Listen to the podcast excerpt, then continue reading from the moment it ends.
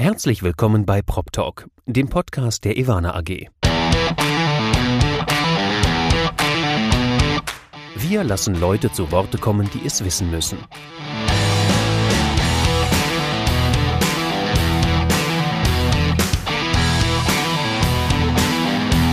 Aus der Branche für die Branche. Mit ihrem Moderator Andy Dietrich. Herzlich willkommen zur sechsten Folge von Prop Talk, dem Podcast der Ivana AG. Ich sitze hier in Berlin beim ZIA Innovationskongress, der größte Innovationskongress der Immobilienwirtschaft, sagt zumindest der Veranstalter. Ich kann jetzt nicht das Gegenteil beweisen. Und ich sitze hier mit Claudia Nagel. Sie sitzt mir gegenüber, strahlt auch schon, ganz aufgeregt. Dein erster Podcast, hast du gesagt? Ja, bin Sehr ganz gut. gespannt. Das heißt, wir können heute im Prinzip keinen Fehler machen, weil man ja, wenn man bei Null startet, kann genau. man sich nur steigern. Genau, das kann nur besser werden. Super. Traditionell mache ich es am Anfang der Folge immer so, dass ich den Gesprächspartner mal vorstelle. Das muss man bei dir kaum machen, zumindest in der, ein, äh, in der einschlägigen PropTech-Szene, die wir haben in Deutschland. Da kennt dich jeder, da bist du bekannt wie ein bunter Hund. Dennoch probiere ich es mal. Du bist Ingenieurin. Ja, tatsächlich. Das hast du mal gelernt. Das heißt, du hast was Vernünftiges gelernt. Ich habe studiert an der TU Berlin und auch promoviert sogar. Ich bin eine promovierte Ingenieurin. Ein, eine, was ganz Seltenes in Deutschland. Man kann uns äh, an zwei Händen abzählen, gefühlt, ja. Okay, du hast dann auch in dem Bereich gearbeitet, allerdings eher als Beraterin und Projektmanagerin. Ja, ich war erst in der Industrie ja.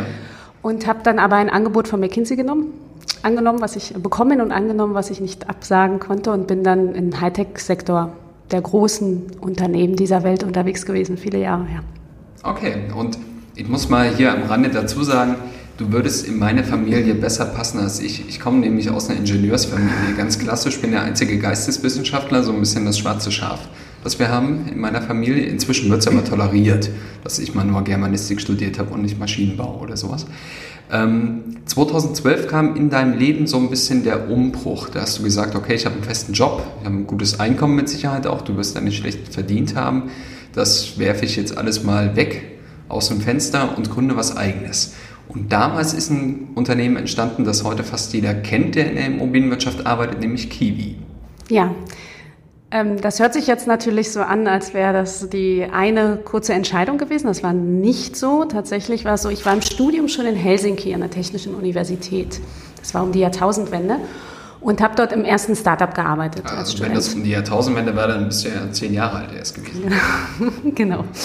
Und äh, das war sehr spannend für mich. Vor allem der Kulturschock kam halt hinterher, als ich wieder in Deutschland war und gedacht, wie ich kann jetzt nicht mit meinem, es gab ja noch kein iPhone, aber ich kann nicht mit meinem PDA oder Mobiltelefon die U-Bahn bezahlen. Warum geht das denn nicht? Und äh, habe dann gedacht, na okay, wir sind so ein Ingenieursland, dann machen wir erstmal weiter und gucken, wo wir landen. Und ähm, tatsächlich, ja, sind deswegen auch die großen äh, Hightech-Unternehmen das Interessante für mich gewesen.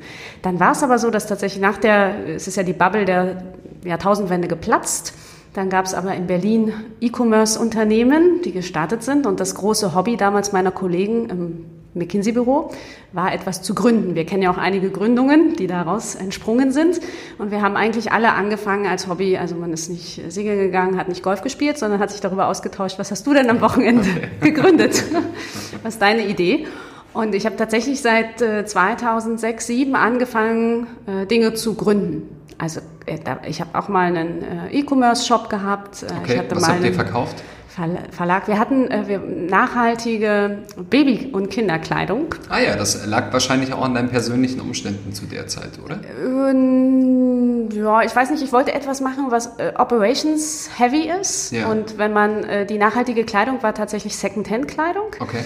Das heißt, wir, ich, ich habe immer davon geträumt, große Operations aufzubauen und äh, fand, das ist ein ungelöstes Problem, wie man aus dieser Second-Hand-Kleidung einen ordentlichen Wiederverwertungszyklus hinkriegt der dann aber auch eine Qualität hat, wofür Leute bereit sind zu bezahlen. Und das war damals ein ganz spannendes Feld und das war ein Beispiel, aber ähm, nicht das einzige. Und ja, so hat man sich da so vorgearbeitet und ähm, 2007 hatte ich die Idee zu Kiwi digitaler Türzugang. Ach, okay, 2007 schon. Ja, und habe überall im Freundeskreis rumgefragt, kannte jede Menge Ingenieure natürlich von der TU, auch viele Elektrotechniker, die habe ich alle angerufen und gesagt, was ist denn hier, so digitaler Türzugang? Und dann haben die gesagt, nee, wir machen gerade vernetzte Einzelhäu äh, Einzel Einfamilienhäuser, einzelne Häuser mit Bussystem. Das ist gerade das große Ding.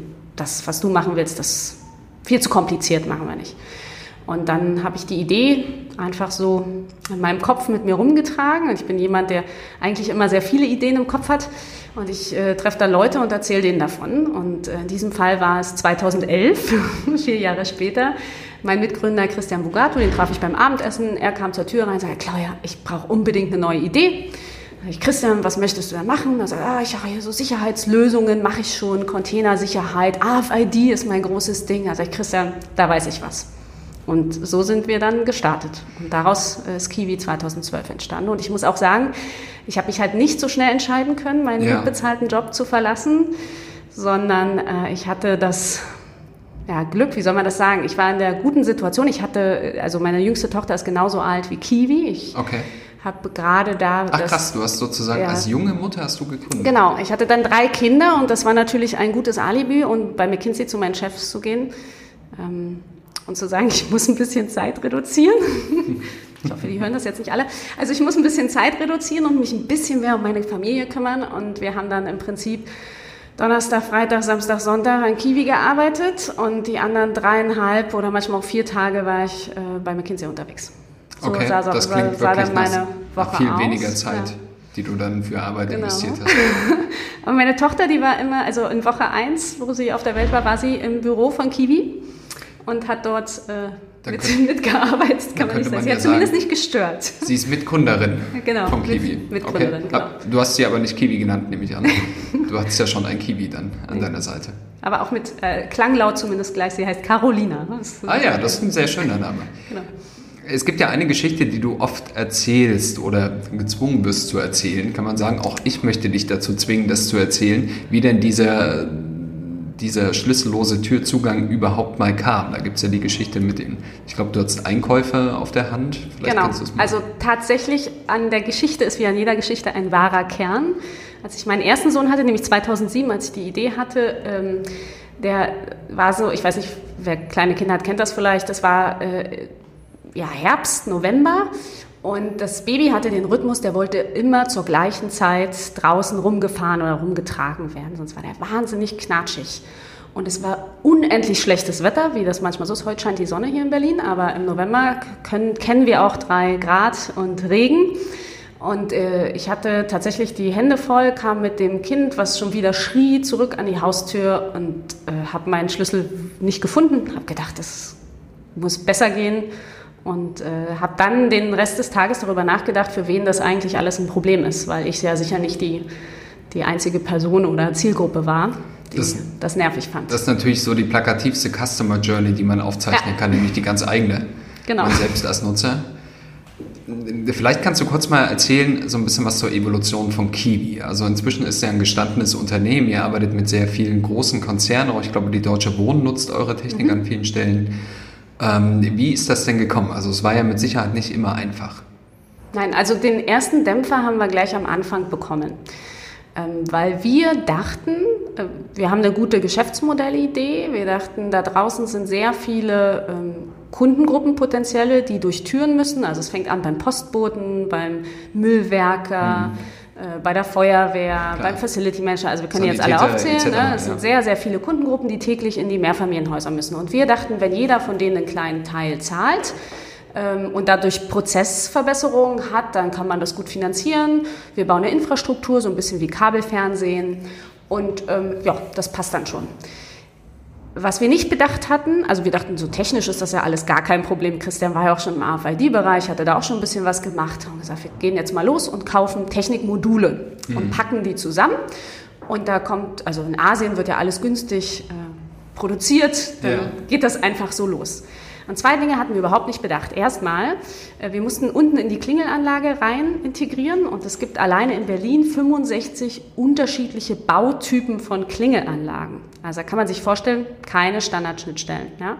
Manche von denen sind sehr altbacken, elektronische äh, Anlagen gewesen, die anderen schon digital, irgendwelche Bussysteme rein integriert. Okay unendlich kompliziert. Und das Zweite, was wir relativ schnell erfahren haben, war, da war die AFID-Technologie, die wir nutzen wollten, die war bereits gehackt.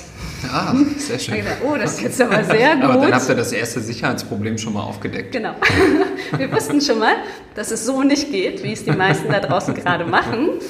Ähm, und ja, dann standen wir da. Ich weiß noch, wir hatten diesen Workshop zusammen und gesagt, oh Gott, jetzt müssen wir ganz bei Null anfangen. Also auch ja. technisch bei Null anfangen. Und wie entwickeln wir denn jetzt ja, so ein sicheres, sicheres System? Das wussten wir auch in Deutschland. Wir brauchen nicht anfangen mit irgendetwas, was nicht so sicher ist wie irgend möglich. Ja, man sagt ja auch, wenn man in Deutschland die Sicherheitsvorkehrungen alle erfüllt hat oder auch die, die Datenschutzverordnungen alle erfüllt, dann ist man weltweit ausgerüstet. Ja, genau. Ja genau. Aber das war so äh, die größte Herausforderung des ersten Jahres und später gibt es natürlich andere Herausforderungen. Wir haben sehr agil äh, ausprobiert, welche Zahlungsbereitschaft von welchen Kunden kommt. Mhm. Wir haben auch für die Wohnungswirtschaft bewiesen, dass die Bewohner das Ganze akzeptieren und nutzen wollen. Wir haben da Direktvertrieb in Edeka-Märkten gemacht okay. und so.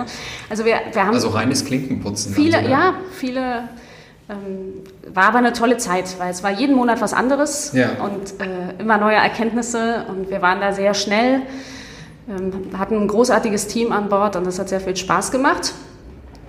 Ähm, später dann kommen die sehr operativen Probleme. Ja, Skalierung ist schwierig, Klar. ist besonders ja. dann schwierig, wenn man, und das äh, spüren wir jetzt alle, von Handwerkerleistungen abhängt, okay. weil auch Kiwi muss in jedes Haus erstmal installiert werden. Mhm. Das heißt, da muss einer hin und sich darum kümmern, dass die Technologie dort reinkommt. Ja. Okay. Ja, es hat ja funktioniert. Kiwi ist eine Erfolgsstory, mhm. die man in Deutschland erzählen kann.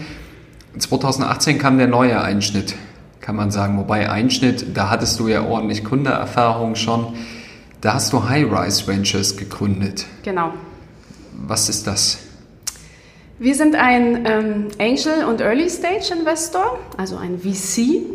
Und äh, das ist auch wieder so entstanden über die Zeit. Also eigentlich Einschnitte gab es in meinem Leben gar nicht so oft, weil ich äh, denke immer in Phasen und dann gibt es mhm. Übergangsphasen und irgendwann äh, hört die alte Phase auf und die neue ist vornehmlich da. Und also, tatsächlich. Also, du ja? hast dich dann auch bei Kiwi ein Stück weit rausgenommen genau. und gesagt, ich mache jetzt was anderes. Das ist dieses McKinsey-Fieber, das du wahrscheinlich über die Jahre dann einfach noch hattest. Du hast jedes Wochenende im Geist nochmal ein neues Startup gegründet und dann dachtest du, jetzt machen wir High-Rise Ventures. Genau. Naja, es hat sich tatsächlich eher evolutionär ergeben. Okay weil dadurch, dass Kiwi sehr erfolgreich war, ähm, auch als IoT-Unternehmen, das kommt ja noch dazu, was ein schwieriger Markt ist, ähm, kamen dann nach ein paar Jahren immer mehr Investoren und andere Startups auf uns und mich zu, auf uns als Gründerteam, weil auch bei High Ventures ist einer meiner Gründer mit dabei. Und, also der Kiwi-Gründer, mhm. und haben gefragt, ähm, ja, also eigentlich gar nicht gefragt. Sie kamen halt mit einem ganz konkreten Problem und haben gesagt, hier guckt euch das mal an, was, was müssen wir denn jetzt machen? Wie kommen wir denn hier raus? Wie kommen wir denn hier weiter? Wir stecken hier fest. Wie können wir schneller wachsen? Wie können wir das lösen? Und äh, unter Gründern tauscht man sich aus, am Anfang so ganz viel ausgetauscht, aber irgendwann kamen halt die Investoren, die in Startups investiert hatten und gesagt, hier, kannst du nicht mal helfen? Und irgendwann haben wir gesagt, wir helfen hier überall, aber viel klüger ist natürlich, selbst zu investieren und ja, dann zu und helfen. Dann davon zu profitieren. Das ist klar. deutlich ja. das bessere Modell. Und so, so ist es dann losgegangen, dass wir die ersten Investments gemacht haben. Und irgendwann haben wir gesagt, ja, es gibt dafür einen Markt, weil es gibt einfach äh, super viele spannende PropTechs, super viele spannende Tech-Lösungen wir sind gut aufgestellt mit dem Fokus, den wir haben. Wir mhm. kümmern uns ja immer um die Bewirtschaftung von Bestandsgebäuden. Und ja, so ist eins zum anderen gekommen. Das IoT-Thema hat es dir ja so ein bisschen angetan. Das ja. zieht sich ja so wie der rote Faden äh, durch deine Karriere nach McKinsey, möchte ich jetzt mal. Also seit du in der Immobilienwirtschaft bist, ja. kann man sagen was reizt sich denn daran? Ich meine, das äh, wird ja ganz gern auch von anderen Herstellern, ähm, die jetzt gar nicht so sehr aus dem Immobiliensektor kommen, sondern eher aus dem, ich sag mal, Möbelsektor oder aus dem Tech-Sektor ähm, mitgemacht. Aber die Immobilienwirtschaft hat ja bislang noch nicht so davon profitiert, also zumindest von den Datenströmen, die da generiert werden. Was reizt sich denn an dem Thema? Also erstmal, äh, ich bin sehr analytisch unterwegs. Ich liebe Zahlen, ich liebe Daten und ich liebe es, Muster okay, zu erkennen. Okay, das ist tatsächlich ein Unterschied, den wir haben. Das der Grund, warum ich kein Ingenieur geworden genau. bin. Genau. Also früher an der Uni, wir hatten so Fächer wie Operations Research, ja, für ja, die toll. meisten Menschen ein Albtraum. Ich habe das geliebt, ich bin total darin.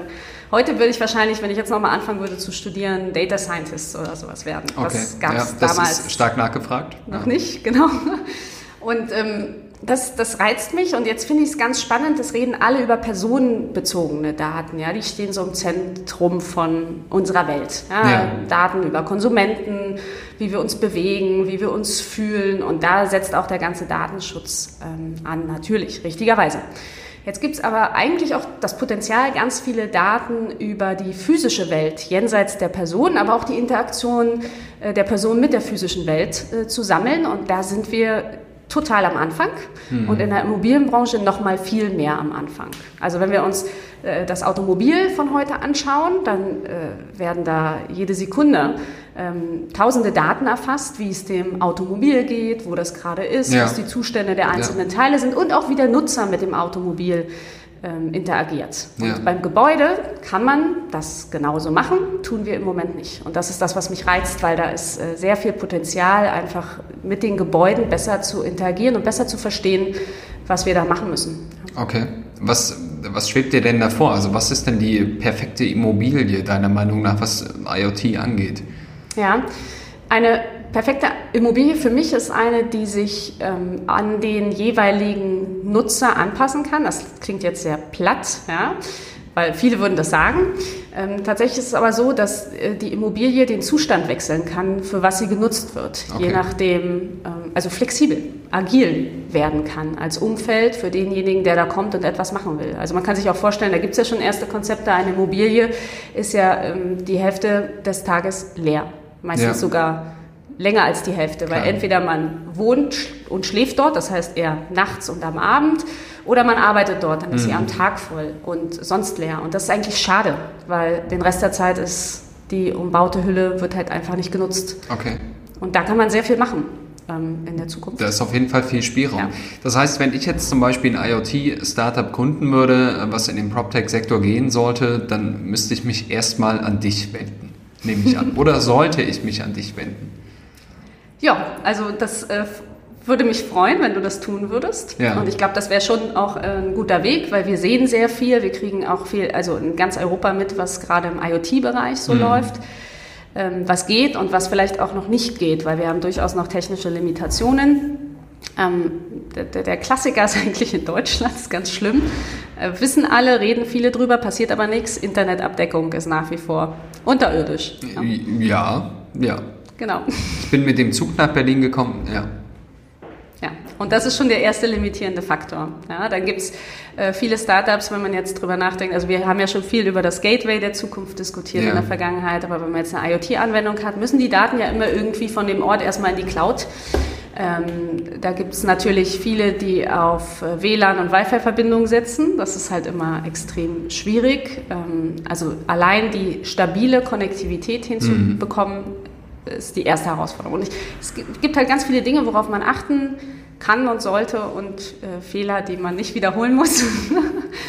ja, genau. Das, mir fallen so viele spannende Themen ein, über die wir jetzt reden müssten eigentlich, aber ich glaube, dafür haben wir gar nicht genug Zeit. Ein Thema, was ich auf jeden Fall nochmal ansprechen möchte, ist eins, haben wir im Vorfeld auch schon drüber gesprochen, es wird dich nicht überraschen. Du bist eine Frau. Das bedeutet, du bist in einer Branche unterwegs, du kommst aus dem Tech-Sektor.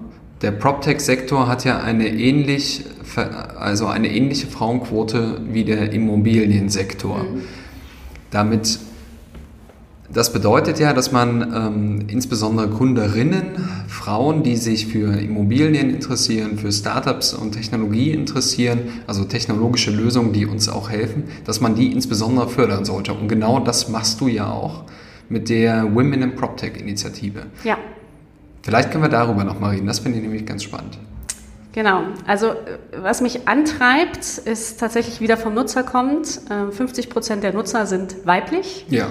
Das heißt, Sollte wenn so wir sein, ja. nutzerzentrierte Produkte äh, für morgen machen wollen, äh, wäre es sehr klug, wenn wir den Nutzer einbeziehen möchten, ähm, das auch zu tun. Und dazu gehört für mich ganz selbstverständlich, dass man in diversen Teams arbeitet. Jetzt ist es aber schwierig, wenn man äh, eine Minderheitengruppe ist, muss man erstmal über so eine Schwelle kommen, um mhm. überhaupt wahrgenommen zu werden. Da gibt es ja auch ganz viel Social Research zu. Ähm, wenn man diese Schwelle nicht überschreitet, ist man nicht relevant und dann redet man auch nicht mit. Und äh, genau das war der Auslöser, wo ich gesagt habe, die Frauen, die es gibt im PropTech-Bereich äh, auf europäischer Ebene, die vernetze ich lokal und bringe sie zweimal im Jahr zusammen. Äh, dann äh, noch ein paar Frauen aus der Immobilienwirtschaft, ähm, mhm. die lade ich dazu ein, um die ihren Weg gegangen sind. Und das ist sozusagen der Nukleus, von dem man arbeiten kann und äh, wo es dann auch Visibilität gibt, weil ja, wir haben es ja jetzt hier bei einem Kongress da gibt's halt äh, Panels, die sehr männlich besetzt sind in das, der Regel. Das kann man sagen. Und wenn die eine Frau die andere kennt, dann kann man leichter mal sagen, wenn jemand, weil viele suchen ja, die sagen, kennst du eine Frau, die das Thema besetzen kann? Ja. ja einfach ähm, dort dieses Netzwerk zu nutzen, das ist unser Anliegen. Also wir können ja mal den Finger in die Wunde legen, gerade wenn wir uns einen Kongress wie heute anschauen. Das ist ja, also heute haben wir tatsächlich einen Frauenanteil. Ich würde nicht sagen, dass es ausgeglichen ist, aber wir haben Frauen auf der Bühne, äh, auch tolle Frauen, die heute Dinge erzählen. Aber ich war auch schon bei Veranstaltungen, auf denen überhaupt keine Frau ja. auf der Bühne saß. In anderen Branchen sieht man das ja, dass dann Leute sagen, ich gehe auf kein Panel, wenn da nicht mindestens zwei Frauen sitzen, in einer Fünfergruppe zum Beispiel.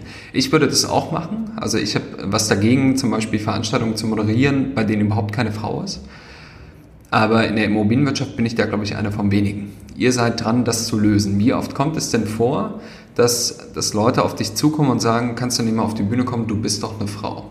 Das wirkt ja auch abgedroschen erstmal ja, das ist auch äh, schwierig. Ne? Ja. Also man will ja jetzt nicht da auf der Bühne stehen als Quote. Und das ist leider zu oft. Ich finde, im 21. Jahrhundert kann nicht der Anspruch sein, wir haben jetzt eine Quotenfrau irgendwo. Das, ja? also das sehe ich ist, ganz genauso. Das ja. ist extrem schwierig. Deswegen, und deswegen auch mit diesen Panels, wo dann eine Frau sitzt von mhm. sechs Leuten, da tue ich mich extrem schwer. Das finde ich fast noch schlimmer, als wenn da gar keine sitzt.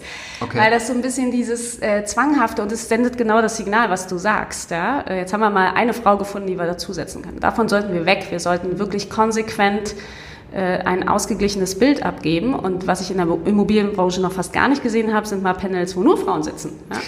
Ich, das ist ja. Da kann ich mal was dazu sagen. Ich durfte mal einen Vortrag halten bei einer, bei der Jahresveranstaltung von Frauen in der Immobilienwirtschaft. Da war ich der einzige männliche Referent, den die hatten. Ach nee, ich glaube Alex Ubach-Utermühl war äh, kurz nach ja, mir genau. Ach, du warst da. Ich war okay. dabei. Ja, genau. Da war ich äh, so ein bisschen der bunte Hund. Genau. Und dann weiß man, wie sich das anfühlt. Ich glaube im Übrigen, dass äh, ein großes, ja, eine große Zutat des Erfolges zum Beispiel von Wohnungsbaugenossenschaften ist, ähm, dass die näher am Nutzer dran mhm. sind, ähm, weil die auch paritätischer unterwegs sind. Also mhm. da sind in den Vorständen viel mehr Frauen als sonst in normalen, durchschnittlichen, anderen, normalen, sind ja alle normal, aber anderen Immobilienunternehmen. Ja. Und äh, ich glaube, deswegen sind die auch näher am Nutzer dran und deswegen kriegen die auch in der Regel äh, besseres Feedback. Ja. Äh, das glaube ich auch. Also es ist ja auch ein ganz anderes Arbeiten, als wenn du jetzt nur unter Männern oder nur unter Frauen arbeiten würdest. Das ist also ein bisschen die Durchmischung, die macht ja auch, die macht ja auch den Arbeitsalltag aus, glaube ich. Wie stehen wir da? Wenn du jetzt ein Fazit ziehen solltest äh, zur, zum Thema Förderung von Frauen, finde ich auch immer schwierig. Also ich meine, Frauen muss man genauso fördern wie Männer. Das ist. Ich finde Förderung schon diese, diese, dieses deutsche Wording, das ja. geht für mich auch gar nicht. Nennen? Es ist einfach Teilhabe. Ja? Das ja. ist eine ganz natürliche Inklusion. Das ist, wir sind eine Gesellschaft, wo man äh, sich halt überlegen muss. Ich, aus meiner Sicht kann auch die Immobilienbranche auf die Talente nicht verzichten. Wir jammern alle darüber, dass wir keine Leute finden. Ja. Und da muss man sich halt überlegen, äh, wo gibt es schlummernde Talentpoole. Und ich glaube tatsächlich, Frauen sind einer, nicht der einzige, aber einer. Und ähm, natürlich hat das auch etwas damit zu tun, dass die Branche sich ein Stück weit anpassen muss, weil die werden jetzt nicht alle Hurra rufen und hier reinströmen. Mhm. Es hat ja auch Gründe, äh, warum die Branche noch so männlich geprägt ist. Mhm. Also es ist, glaube ich, für alle eine Transformationsleistung, ein Prozess, das zu ändern. Und das muss man natürlich aktiv wollen und das glaube ich auch. Also ich glaube, dass es inzwischen auch so ziemlich in allen Ebenen angekommen ist, dass man das auch machen sollte, damit unsere Branche eben noch sich äh, auch zukunftsfähig aufstellen kann. Was ihr bei High Rise Ventures macht, ist ja auch Gründerteams ja. aufzustellen für, für bestimmte Ideen. Wie geht ihr denn da damit um? Also sucht ihr dann schon auch durch mischte Gründerteams? Oder sagt ihr, okay, wir haben jetzt zum Beispiel nur zwei Frauen gefunden, die das wunderbar machen werden, dann lassen wir die starten oder zwei Männer, die das wunderbar machen lassen? Zwei Frauen finden wir leider selten. Ja, das glaube ich gerne. Da, da, ich hatte mal ein Team, aber das hat dann leider nicht geklappt. Ähm, es ist schwer. Ich persönlich habe so eine Liste. Manchmal denke ich auch, eigentlich bin ich Headhunter. so eine Liste für mich immer, wenn ich irgendwo jemanden sehe. Also vor allem Frauen, aber auch sonst pfiffige Leute, wo ich mhm. denke, das, das könnte gut zusammenpassen, die könnten gut in die Branche passen, auch wenn die noch ganz woanders unterwegs sind, dann äh, bleibe ich persönlich da dran, um sie davon zu überzeugen, unsere Immobilienbranche zu bereichern. Ja, und das ist tatsächlich äh, viel Arbeit, auch dieses Scouting. Und es ist schwierig. Es ist tatsächlich auch schwierig. Das ist wieder so ein kulturelles Thema. Wir haben ja viele Gründer, also wir auch, wir investieren in Gründungen, die vornehmlich in Deutschland sind im Moment mhm. noch. Und wir haben tatsächlich diese kulturelle Barriere, wenn man im PropTech ist, das ist Technik, wie du schon sagtest, und irgendwie bei uns, ich weiß nicht warum, ich habe es noch nicht erkannt, äh, Frauen und Technik, da ist in, im deutschen Kulturraum irgendwie so eine Mauer dazwischen. Mhm. Keine Ahnung, wo die herkommt. Ähm, die müsste man mal. okay. Ich meine, du hast, ja, du hast ja in deiner äh, Gruppe oder in deinem Netzwerk viele positive Beispiele. Genau. Ähm, wir haben in der Branche viele positive Beispiele für Frauen in Führungsverantwortung, die einen wunderbaren Job machen. Also ich glaube, dass wir, wenn wir das gemeinsam anpacken, das hinkriegen werden. Und wir können uns ja heute mal vornehmen, wir zwei, dass wir das vorantreiben und auch andere dazu motivieren. Ich muss da ein bisschen mehr machen als du. Du hast da schon deutlich vorgelegt. Das sehe ich ein. Ich fürchte, wir müssen zum Ende kommen. Langsam. Gibt es ein Thema, über das du noch reden möchtest? Ja, ja ich, also ich, für mich gibt es schon noch ein Thema, das ist mir jetzt beim Kongress auch wieder bewusst ja. geworden. Wir stellen immer wieder die Frage, wie innovativ ist die Immobilienbranche? Auf jedem Kongress wieder. Und du hast wahrscheinlich jetzt nicht die Antwort darauf. Ne? Ähm, nee, ich finde, das ist die falsche Frage. Okay. Ja? Ich finde, wir beschäftigen uns doch immer noch zu wenig damit, aus welchen anderen Richtungen die Innovation über die Branche hereinbrechen wird. Ja?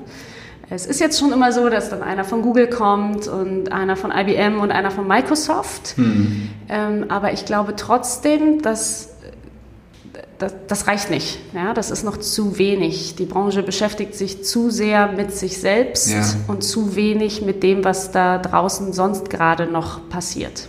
Ja. Also das Thema Kollaboration spielt ja wahrscheinlich mit rein, dass man auch mal links und rechts in die anderen Sektoren schaut und prüft. Ich meine, die sind ja alle ein Stück weiter als wir. Ich glaube, nur der Jagdsektor hat einen niedrigeren Digitalisierungsgrad als die Immobilienwirtschaft, habe ich mal irgendwo gehört. Das heißt, wir könnten uns ja schon mal umschauen. Ja. Du hast über den Automobilsektor gesprochen, die haben Disruption erlebt am eigenen Leib. Das machen die jetzt ja. gerade. Audi hat einen großen Stellenabbau verkündet. Ähm, ja, das wäre, glaube ich, ein ganz guter Hinweis, mal zu sagen hier. Ja, Schaut und das ist immer noch so, wir machen das eher noch so, also wenn ich das so sagen darf, ja, da kommt mal einer und gibt einen Impuls. Mhm. Ja, und das ist immer ganz nett, weil es ist unterhaltsam und man geht dann nach Hause und hat das Gefühl, oh, man hat sich mit etwas Neuem beschäftigt. Man ist impulsiv aber, danach. Ja, genau, man ist impulsiv, aber man, wir setzen uns nicht wirklich damit auseinander. Das ist, äh, was ich so feststelle. So ernsthaft kritisch. Ähm, wir hatten ja auch gestern einmal beim Innovation Think Tank des CIAS die Diskussion, wenn man auf einem weißen Blatt Papier mal neu denken kann, was käme da eigentlich raus mit allem, was wir heute sehen, was möglich ist. Ja? Das, das geht mehr in die Richtung, wir setzen uns damit auseinander und da können wir deutlich besser werden. Ja, ja, spannend. Vielen Dank, liebe Claudia. Das war doch sehr nett. Wir müssen dich jetzt entlassen. Ich glaube, du wirst ja noch ein bisschen was vom Kongress anschauen, ja, auch wenn das danke. nur Impulsvorträge sind. Wir können danach mal die, die nötigen Schlüsse daraus ziehen, auch im Innovation Think Tank. Erstmal für dich ganz viel Erfolg bei High Rise Ventures. Ihr wollt ja mit Sicherheit ein international aufgestellter VC irgendwann sein, der mehr, mehr Geld hat als Blackstone, nehme ich an. Das könnte ja das Ziel sein. Das ist ein tolles Ziel. Nein, es geht ja nicht nur ums Geld, aber wir wollen vor allem die äh, IoT-Szene voranbringen. Okay. Und Daten aus Immobilien abschöpfen. Oh nein, das darf man doch immer nicht sagen. Ihr seid also eine Datenkrake ja, im Spiel. Genau. Ja, viel Erfolg dabei. Dankeschön. Dankeschön.